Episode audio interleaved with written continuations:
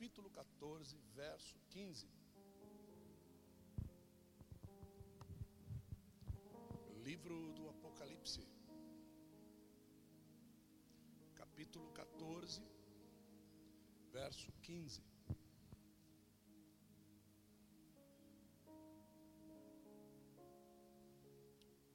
Glória a Jesus. Tantos quantos acharam, diga amém. E outro anjo saiu do templo, clamando com grande voz ao que estava sentado sobre a nuvem: Lança a tua foice e cega. É já vinda a hora de cegar, porque já a seara da terra está madura. Só até aqui.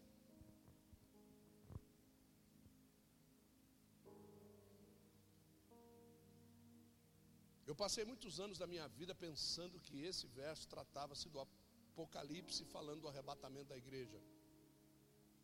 Mas não é. Não é.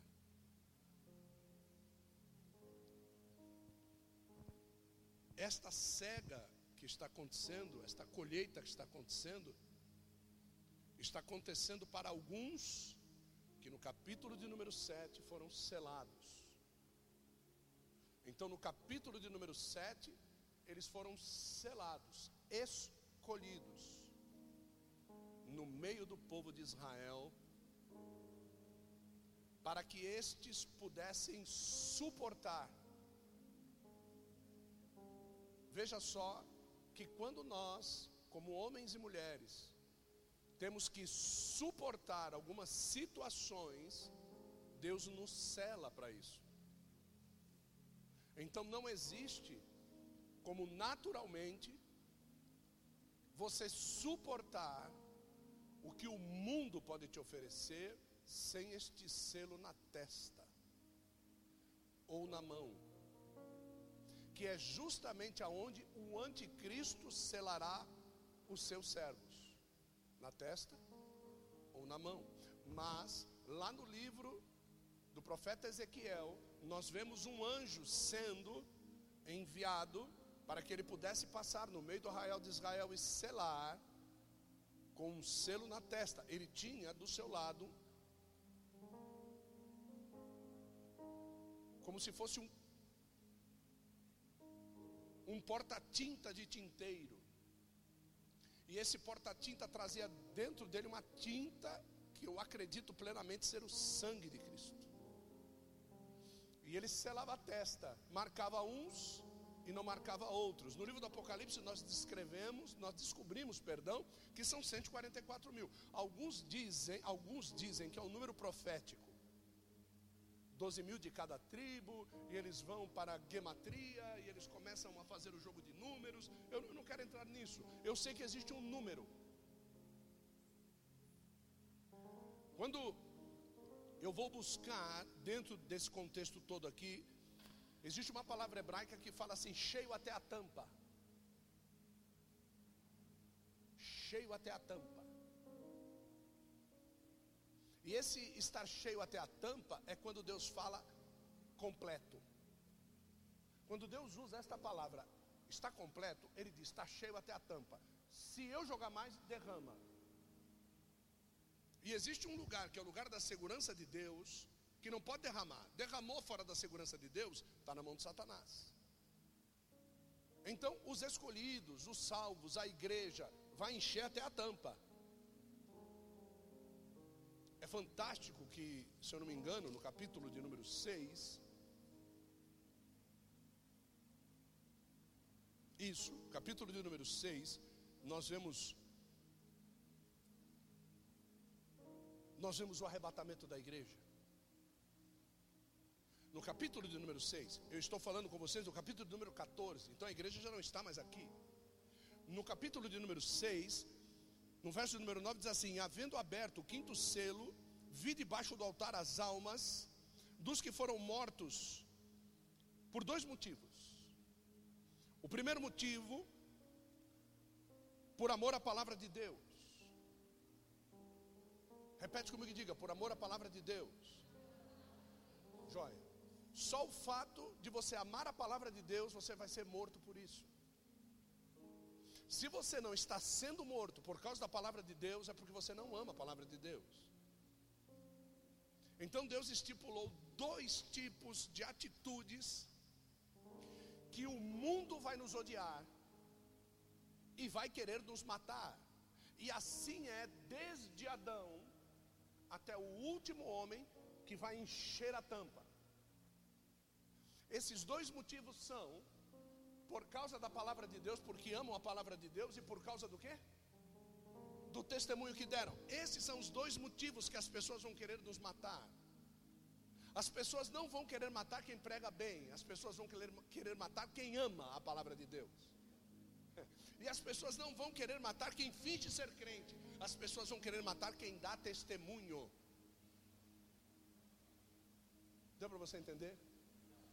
Porque um artista de teatro, ele não consegue viver o papel 24 horas. Agora, quem dá testemunho de Cristo, dá testemunho 24 horas.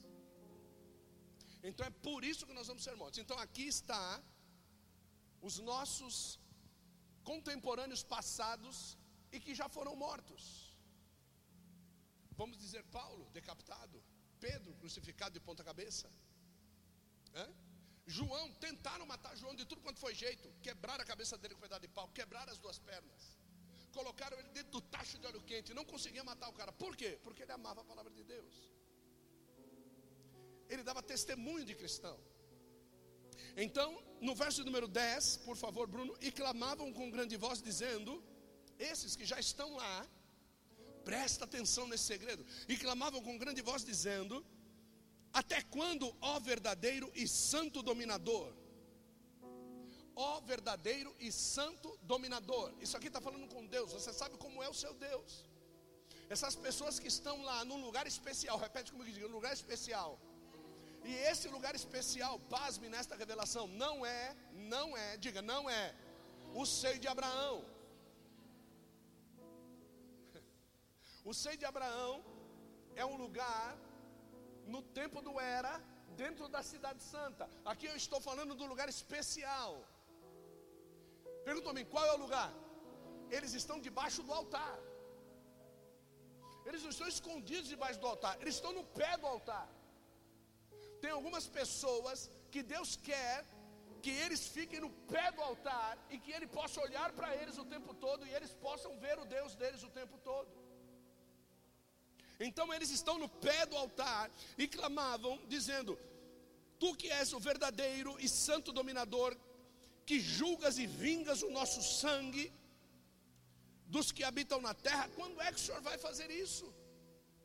Quando é que o Senhor vai vingar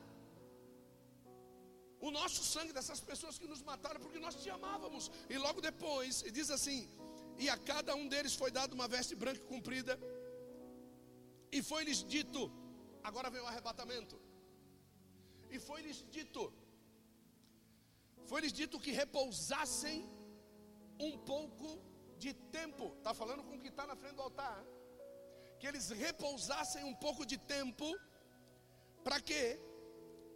E se até que se completasse, está aí a palavra. Pleial essa palavra completasse no grego é pleial, que quer dizer encher até a boca, até que se completasse. Ou seja, esse número das pessoas que estão lá ainda não completa até a boca. E ele diz assim: até que se completasse os seus conservos. De onde é que vai vir esses conservos? Da onde é que vai vir esses conservos que Deus está esperando que morram por causa da palavra e por causa do testemunho? É, da onde é que essas pessoas vão sair se não for do meio da igreja, do meio da noiva? O que é que Deus espera de mim de você? O que é que Deus espera de alguns pregadores? O que é que Deus espera de alguns evangelistas? O que é que Deus espera dos, da manifestação dos cinco ministérios? Que nós venhamos verdadeiramente amar a Deus e a testemunhá-lo, e se preciso for, morrer por causa disso. É isso que ele espera. E ele está dizendo: espera um pouco. Tem gente chegando aí. Mas ele não está falando de pessoas mortas, ele está falando de pessoas vivas. Ele está falando que vai ter gente que não vai passar pela morte, vai chegar lá e vai completar o nível até a tampa. Mas como é que o senhor diz isso? Vá para o texto, diz lá o número dos seus conservos. Aí vem o segredo. E seus irmãos que haviam de ser mortos como eles foram. Vai ter gente que vai ser morto como vocês foram, e vai ter gente que é seu conservo. O que é ser conservo? É servir como você serve. Então vai ter gente que vai ser arrebatada viva e serve como você serve. Esse vai chegar aqui vivo. Mas vai ter gente no mesmo tempo que vai servir a Deus e vai morrer por causa disso. Hoje a gente vê muita gente morrendo. Na janela 1040, eles não negam a Cristo, eles morrem. Estes vão direto para o pé do altar. Direto para o pé do altar. Então nós precisamos ter muito cuidado para dizer que, que Abraão está no seio de Abraão, no, no, no seio de Abraão, que o próprio Abraão está no seio de Abraão. Que Moisés está no seio de Abraão. Porque a palavra seio de Abraão quer dizer, nem, não, dá para deitar no peito de Abraão. É um lugar especial. É um lugar carinhoso, é um lugar de afago, é um lugar de cuidado. Por isso que é seio de Abraão. Se Abraão é o pai da fé, o colo de Abraão está cheio de, de, de fé. E, e isso eu digo justamente por causa do capítulo número 14, desse verso que nós vimos, que essa ceifa vai acontecer entre o capítulo 7 e no capítulo 7 depois dessas coisas, eu vi quatro anjos, e aí vai, pá, pá, pá, pá, pá. E ele diz assim no verso 3: diz: Não danifiqueis a terra, nem o mal, nem, as, nem, nem o mar, nem as árvores, até que hajam sido assinalados na testa os servos do nosso Deus. Então, quando estes forem assinalados na testa, começa a destruição na terra. Nós já fomos. Porque o nosso sinal não está na testa. Nosso está aqui. Nós guardamos a palavra dele no nosso coração para não pecar contra ele. Então, eles vão ser, e aqui está dizendo, das doze tribos de Israel. E aí no capítulo de número 14, que é a ceifa que eu estou dizendo, esses que receberam o selo, são pessoas especiais e que eles não se contaminaram.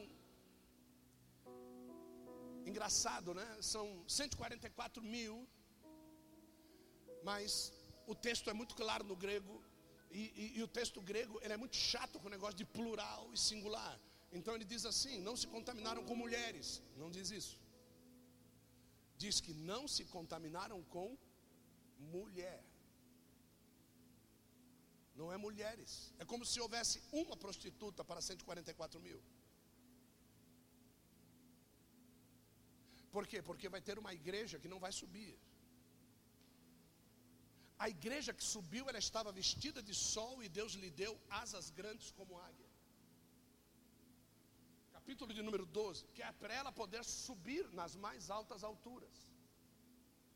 Agora, ele não deu para todos os componentes da igreja. Existiam alguns desses componentes da igreja que estavam vestidos de sol, e aqui fala a respeito do que? A respeito da magnitude do brilho, a respeito da magnitude da luz, estavam revestidos de luz. Mas o que eu acho interessante é que eles tinham seus pés sobre a lua.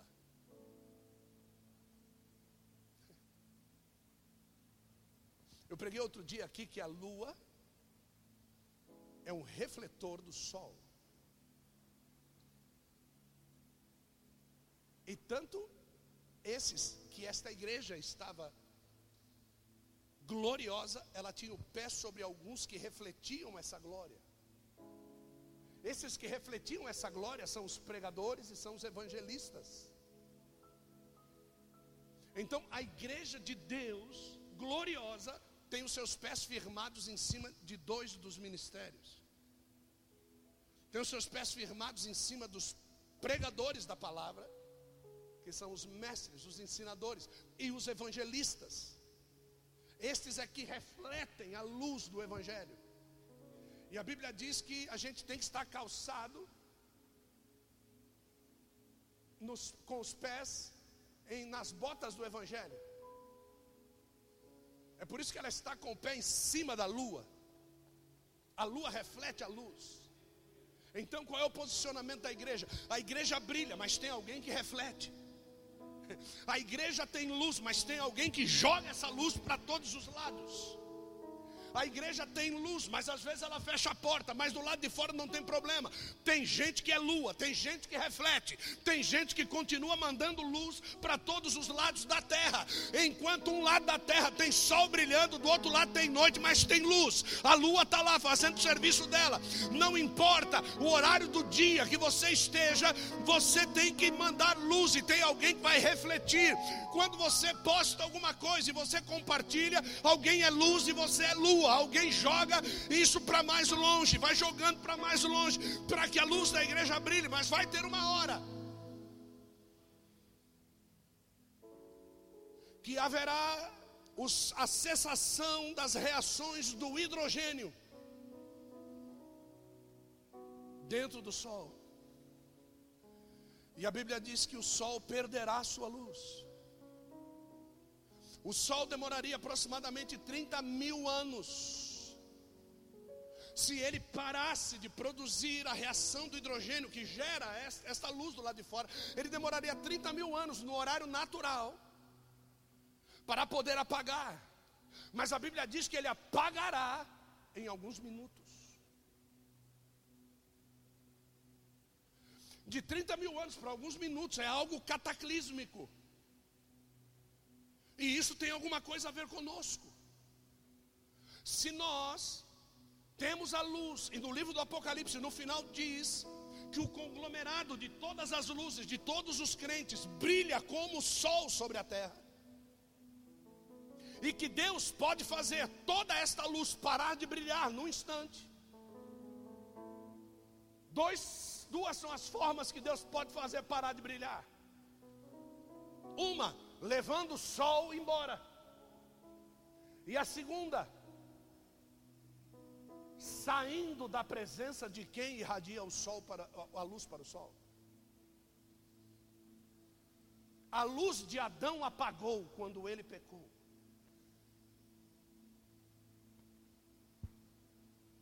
A minha luz não apaga pouco a pouco quando eu peco, a minha luz apaga instantaneamente quando eu peco.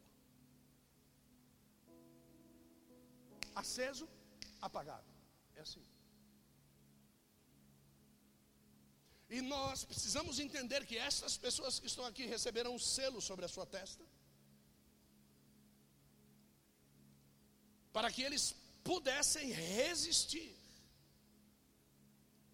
Mas uma coisa, uma coisa foi interessante. Pergunta-me o que? Eles iam resistir não da forma que o judeu resiste mas eles tinham que resistir da forma como a igreja resistiu. Mas eles são judeus e eles eram contra a igreja. E agora, o que, como é que eles vão fazer? É porque existia alguma lua para refletir sobre eles a luz. Pergunta a mim quem, quem é essa lua? As duas testemunhas que desceram à terra. Essas testemunhas tiveram muito tempo para aprender e para lapidar toda a sua religiosidade. Essas duas testemunhas eram corações duríssimos que Deus precisou tratar com eles de uma forma muito intrínseca. Uma delas foi aquele que feriu a rocha ao invés simplesmente de tocá-la, o nome dele é Moisés, e o outro é aquele que foi, olha só, é o que foi retirado da terra porque ele usurpou do poder que Deus deu para ele. Então imagine o quanto de treinamento eles tiveram que subir para descer depois lá no Muro das Lamentações e ensinar a esses 44 mil de como é que eles têm que agir durante este período de três anos e meio para eles poderem resistir apesar da marca que está na sua testa. E é interessante que, mesmo tendo a marca, eles tinham que resistir.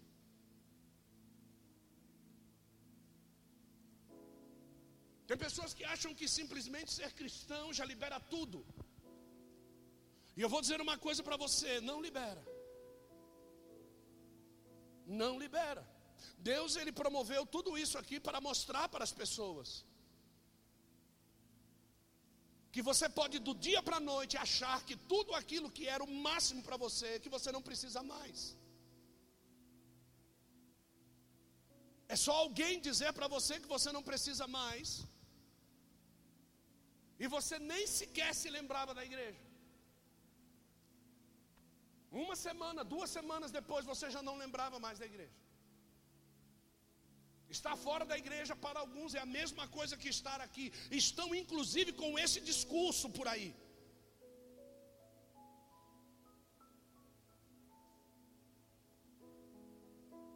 Pastores querendo promover vida para suas ovelhas estão discursando esse discurso. Eles nunca se preocuparam com a vida das ovelhas e agora, por causa do Covid-19, eles estão preocupados com a vida das ovelhas. Mentira.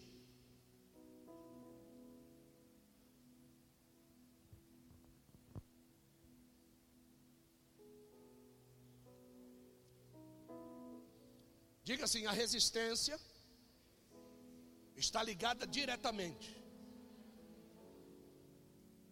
a uma palavra. Verso 12 diz assim: Aqui está a paciência dos santos. Aqui estão os que guardam os mandamentos, os mandamentos de Deus e a fé em Jesus Cristo.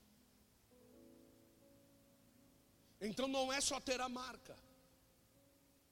Eu preciso de paciência para guardar os mandamentos de Deus e para ter fé em Jesus Cristo. Isso vai me levar a um verso tão mal interpretado Porque ele diz assim: aqui. Então ele está situando no tempo e no espaço um local.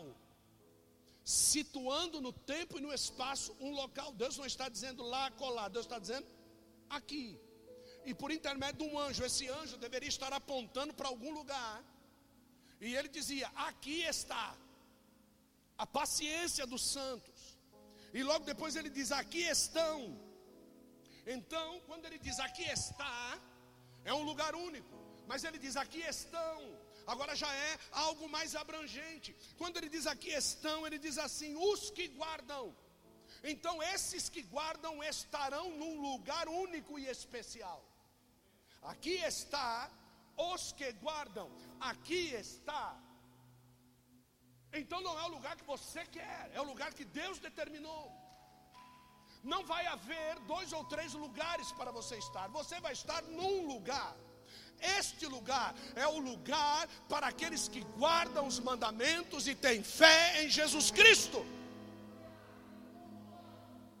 E ele diz assim: você foi selado para resistir. Diga assim: selado para resistir. Ponto. Ele diz: aqui está o lugar daqueles que vão guardar os mandamentos. Ele está falando com selados com aqueles que guardam os mandamentos e que mantêm a fé em Jesus Cristo. O que, que ele está querendo dizer? Vão querer chegar para você e vão querer dizer para você: desobedeça aos mandamentos. E você tem que dizer: Eu vou prevalecer, eu vou continuar, eu não vou desobedecer. E alguém vai dizer para você: Perca a sua fé em Cristo. Você vai dizer: Eu não vou perder, eu vou continuar, eu vou prevalecer. Aí o anjo vai olhar para você e vai dizer: Bem-aventurado, esse aqui é o teu lugar, esse aqui é o teu lugar, esse aqui é o teu lugar. Mas vai ter alguns que não vai dar tempo, porque eles estarão ajoelhados na frente de uma carabina, na frente de uma automática, na frente de uma metralhadora. E quando disserem desobedeça, ele vai dizer não desobedeça. Ele vai dizer tenha fé, ele vai dizer não, eu não vou ter fé. Tudo bem, eu sigo o anticristo. Não, ele vai dizer não, eu não vou desobedecer. Eu vou matar você, eu não vou desobedecer. Perca a sua fé em Cristo, eu não vou perder a minha fé. Aí existem alguns que já passaram para cá, estão livres, mas eles estão vendo os outros, e eles vão ver estes outros morrendo com um tiro, pescoço cortado, e aí quando aqueles corpos caírem no chão, Deus vai dizer o versículo: Bem-aventurado aquele que desde já morre no Senhor.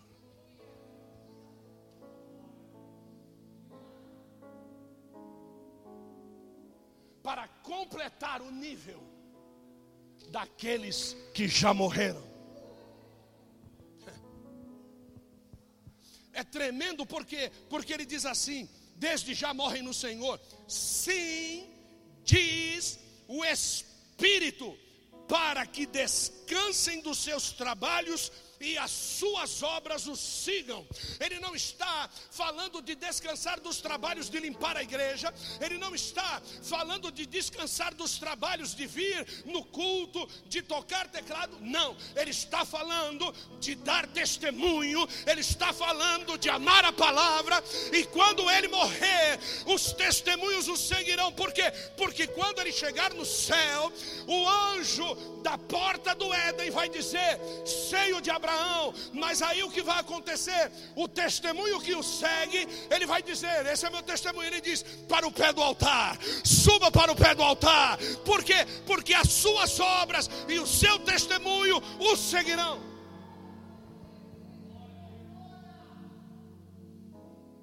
Porque nem todo mundo que limpa a igreja morrerá por Cristo.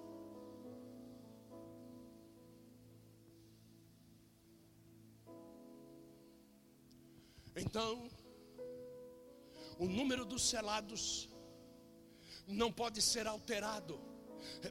Diga para mim assim, por quê? Porque Deus não pode voltar atrás da sua palavra. E quando Deus perceber que poderá existir a possibilidade de 139.999, Deus vai dizer ao anjo: desce e cega. E o engraçado é que esse cega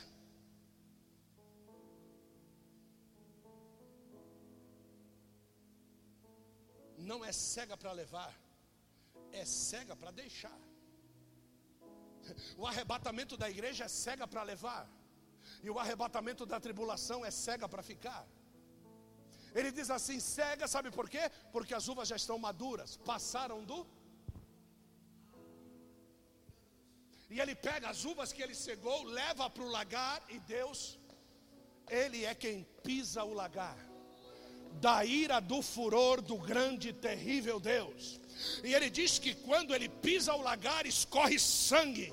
Ah, não escorre mais vinho, agora escorre sangue mas do céu desce um que já está com a veste salpicada de sangue.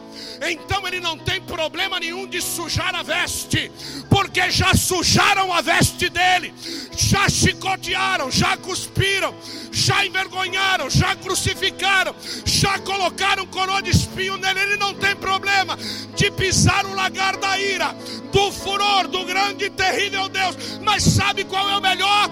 Eu e você já recebemos vestes brancas e estamos descendo com ele. Eis que vejo um cavalo branco e o que está sentado sobre ele. Uh! Ele vem acompanhado com os seus santos.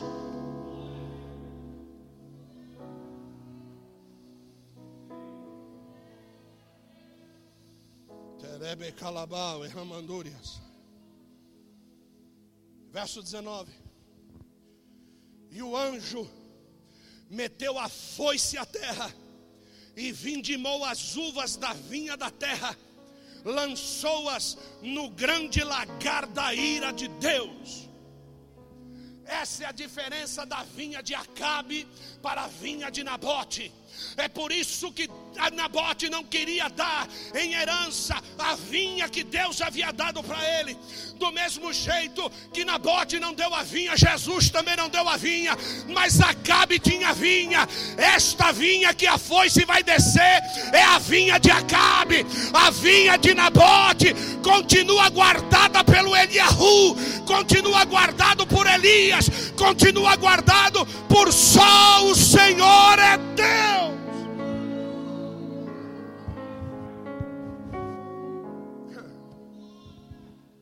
Abaca, céu e remandúria para sal.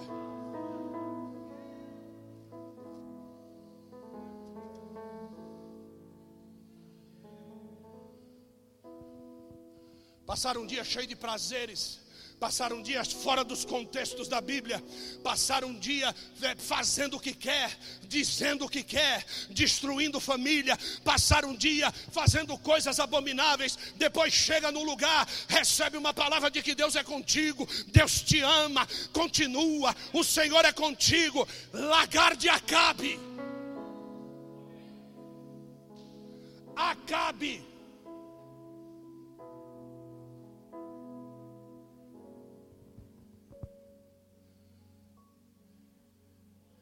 Esse tempo não é tempo de se brincar de igreja. Não temos mais tempo.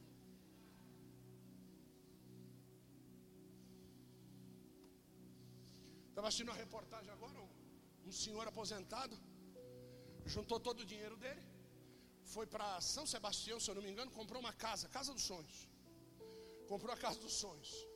Aí ele saiu de São Sebastião com a família, tem nome São Sebastião, casa em São Sebastião, no nome dele, carro com placa de São Sebastião. Olha como Deus falou comigo. Certo? Passou a vida toda dele trabalhando, pegou o cascaio, comprou a casa do sonho dele, comprou carro em São Sebastião, montou a casa em São Sebastião, comprou os móveis em São Sebastião, todas as notas fiscais, foi tudo nas Casas Bahia de São Sebastião. O carro numa concessionária de São Sebastião. Quem vendeu foi um vendedor de São Sebastião. Tudo dele era de São Sebastião. Chegou um dia, ele saiu fora, foi passar três dias fora. Ele foi passar três dias fora numa festa. Quando ele volta, não, não pode entrar em São Sebastião. O prefeito de São Sebastião botou o decreto que não pode entrar mais. Olha como Deus fala comigo. Tem gente que montou a sua vida inteira dentro da igreja, comprou seu sonho dentro da igreja, tem as notas fiscais das casas Bahia, tudo foi ganho dentro da igreja. Aí ele sai para passear. O dia que ele voltar, o decreto, o decreto está vigorando, não pode entrar mais. Sabe o que aconteceu com o Senhor? Ligou para a prefeitura para reclamar. Eu tenho casa em São Sebastião, eu tenho carro. A placa pegou, pegou a placa do carro, botou a foto, mandou para o prefeito. O prefeito falou: Não quero saber. Eu decretei, está decretado. Não vai entrar. Só quando acabar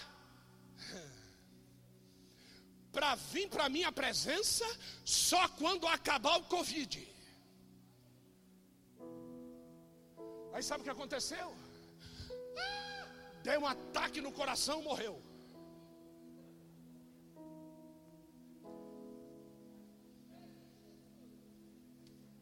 Você acha que eu estou pregando essa mensagem à toa? Deus falou comigo numa mensagem de um noticiário de televisão. É lá que Deus falou comigo. Deus usa as coisas loucas deste mundo para confundir a mentalidade das sábias. Tem muita gente construindo a vida debaixo da oração que ele faz dentro da igreja, mas chega lá fora, ele vai para a festa lá fora, ele gasta o dinheiro lá fora, ele é injusto com o lugar que levantou ele, com o lugar que consagrou, com o lugar que ungiu. Vai ter um dia que ele vai voltar e a porta vai estar fechada.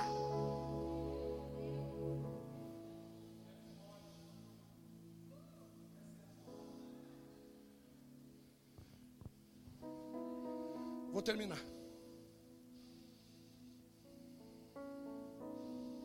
A visão final. Capítulo 14, verso 1. Diz assim: Eu olhei eis que estava o cordeiro sobre o monte Sião. Você sabe o que está em cima do monte Sião? O trono de Deus.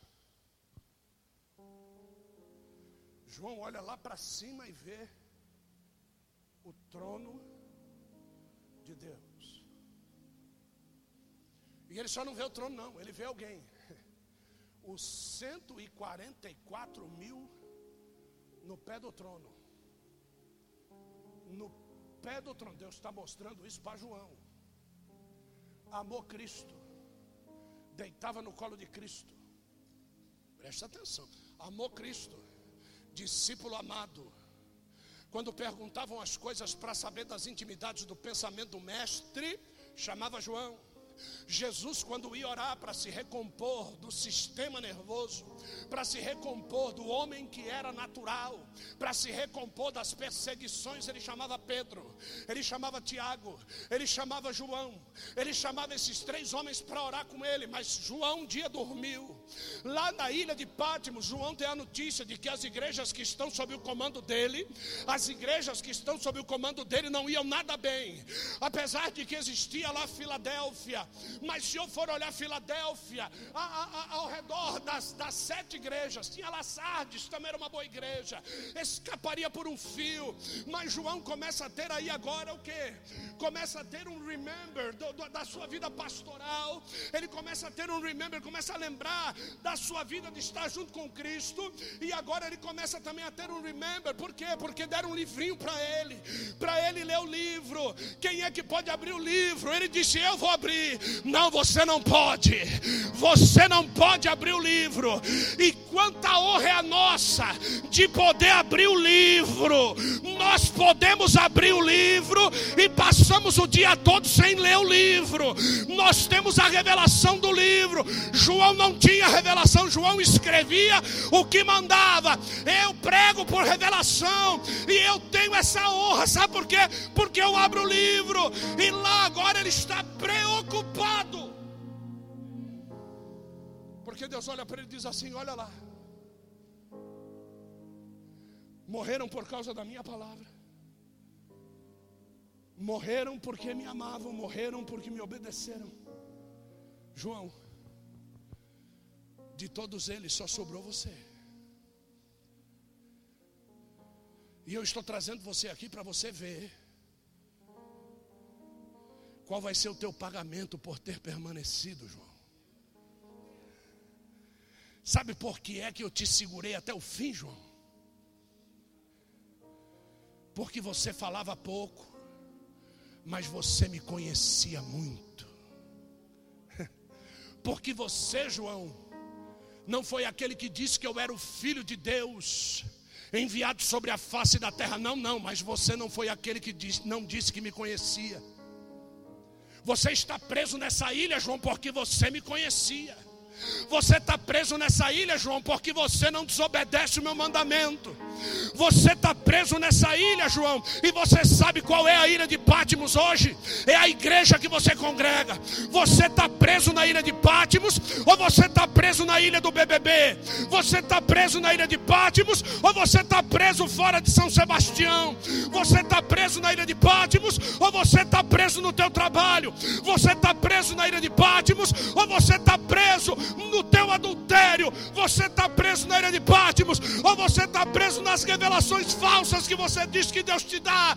Ah, eu estou dizendo para você: é melhor estar preso em Pátimos e ter a revelação do futuro do que estar fora de Pátimos e morrer sem ter a certeza da salvação.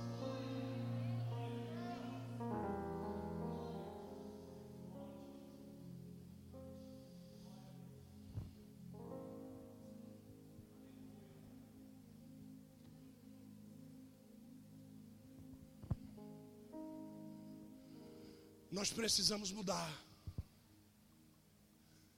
A igreja de Cristo precisa mudar.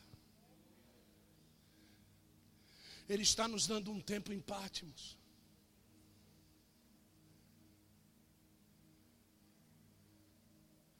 Você acha que em Pátimos só João se salvou?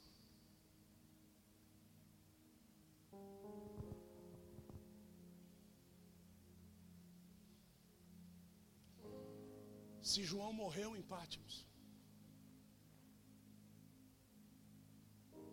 como você tem o livro do Apocalipse na sua mão hoje?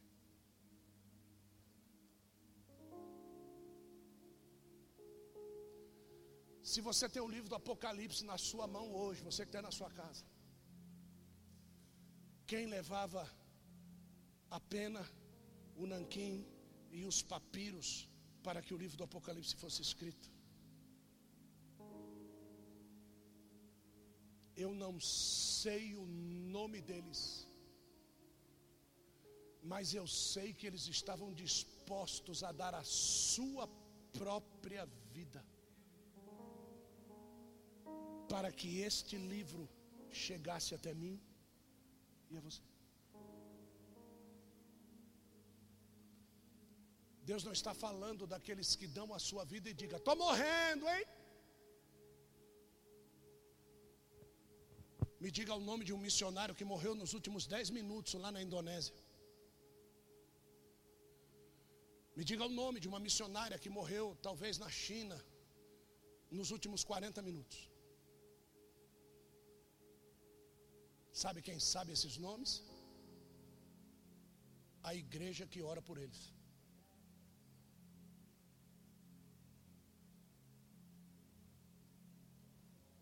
Se eu fosse você, eu começava a mudar, deixava de orar por você e começava a significar alguma coisa por estes que já tem um lugar garantido no pé do altar.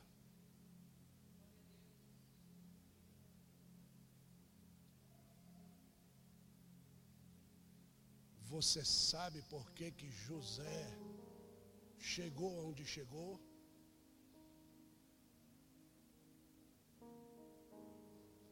Porque tinha alguém para falar por ele para Faraó.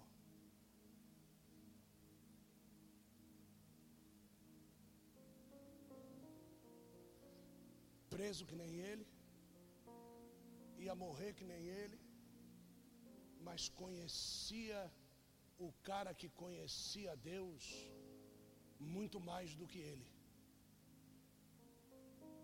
Ele não pode revelar os sonhos de Faraó, mas ele sabia alguém que já tinha interpretado o sonho dele.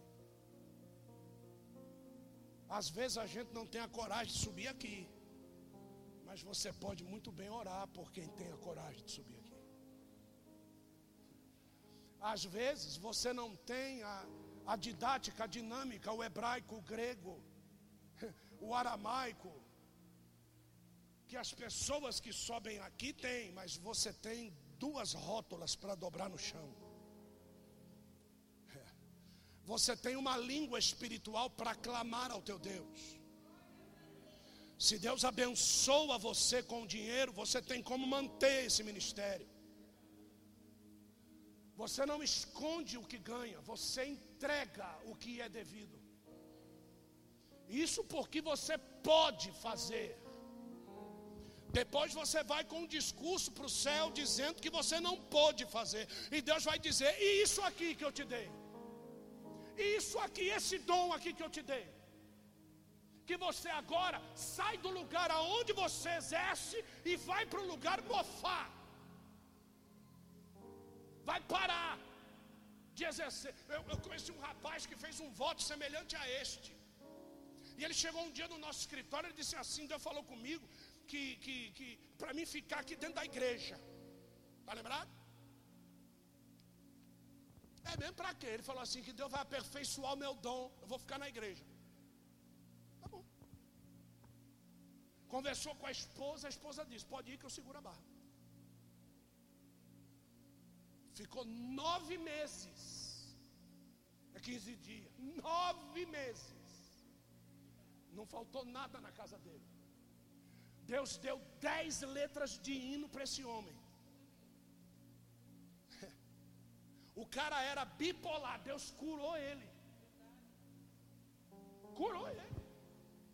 Primeira vez que ele vem na igreja, ele queria subir no altar e me dar umas porradas. Bipolar. Aí Deus fez tudo isso por ele. Ele disse: Vou embora.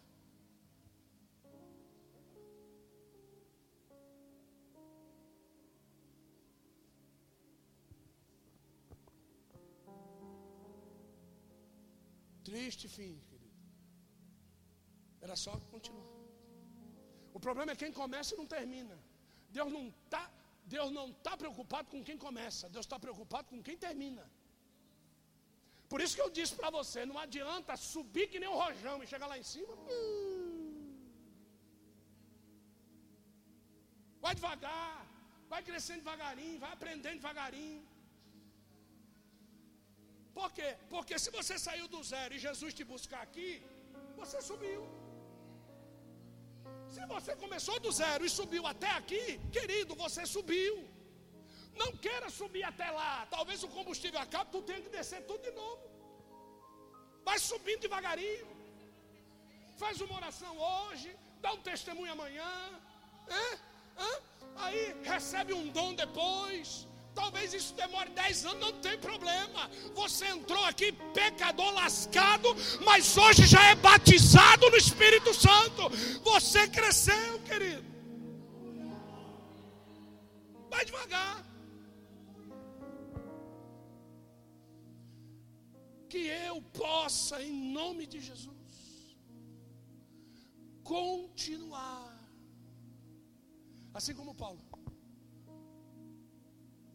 batalhei o bom combate. Guardei. Qual foi o bom combate? Obedecer os. O maior combate que você tem na sua vida. Qual é? Obedecer os mandatos. Batalhei o bom combate. E guardei. Que é justamente aquilo que ele diz aqui no livro do Apocalipse, João. Guarde os mandamentos e conserve, obedeça a tua fé em Jesus Cristo. Se você fizer isso, se morrer, é bem-aventurado. Morre agora, menos de um segundo depois, está na minha presença. Está na minha presença. Eu vi uma mãe hoje, eu vi uma mãe hoje pegando o caixão do filho Estava levando no cemitério alguma coisa, deu naquela mulher, ela pegou um pé de cabra, abriu a tampa do caixão. Você sabe como é que estava o filho dela? Com a mesma roupa que ele foi internado.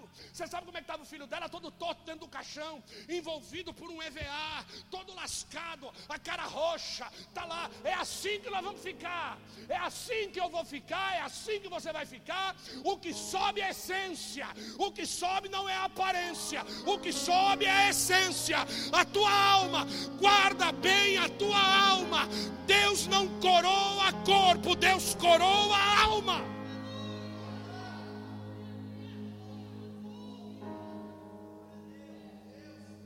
Que Deus tenha misericórdia de nós. Aplauda Jesus.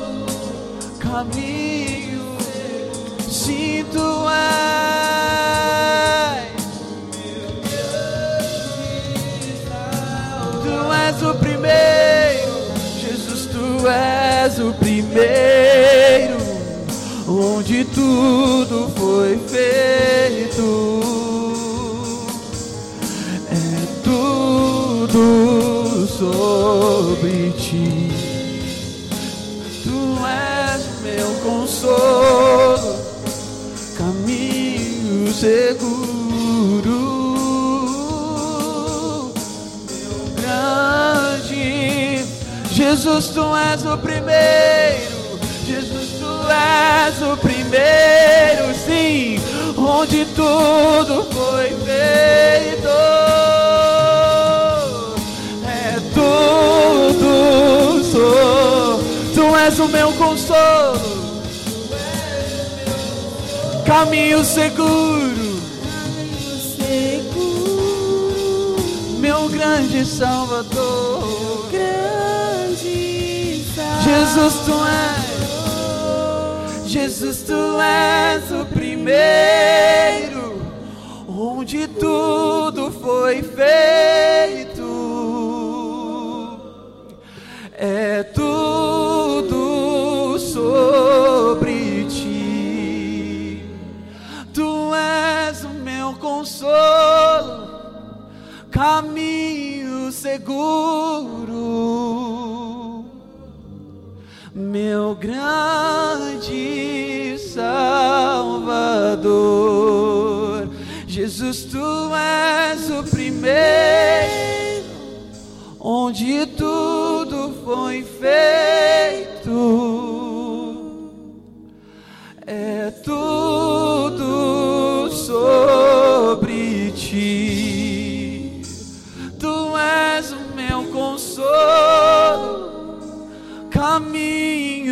seguro, meu grande Salvador. Aplauda o nome do Senhor Jesus, aleluia.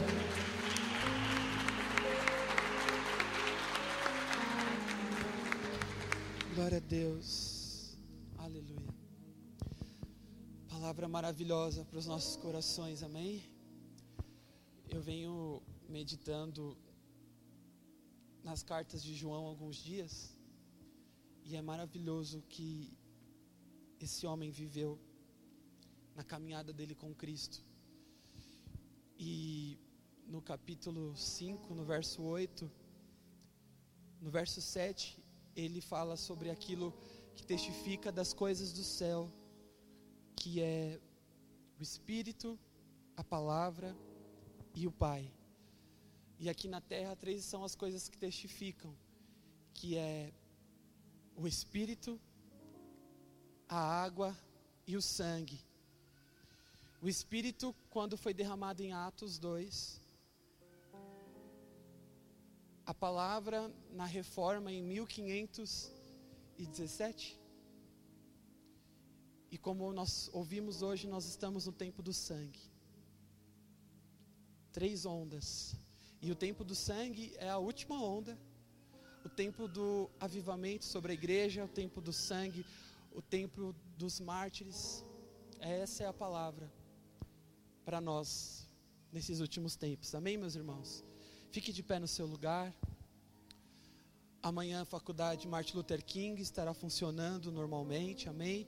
Via online, né? Sexta-feira nós temos ensaio com o Teatro Calil.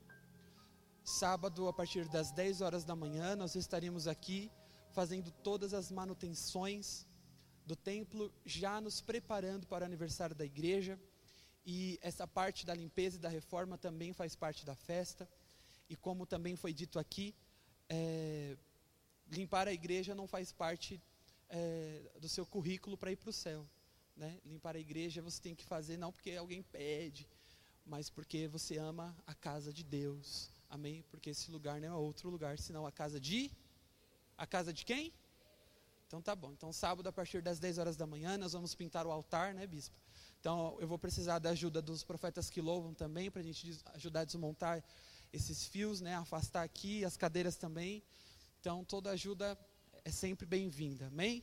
É, domingo nós temos culto da família, escola bíblica dominical às nove e meia da manhã.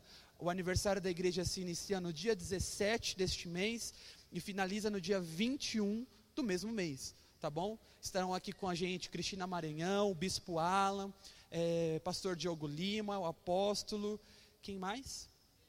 E Jesus, amém? Principal, e o pastor Marco Leocádio também estará ministrando a palavra do Senhor aqui no aniversário da igreja, amém?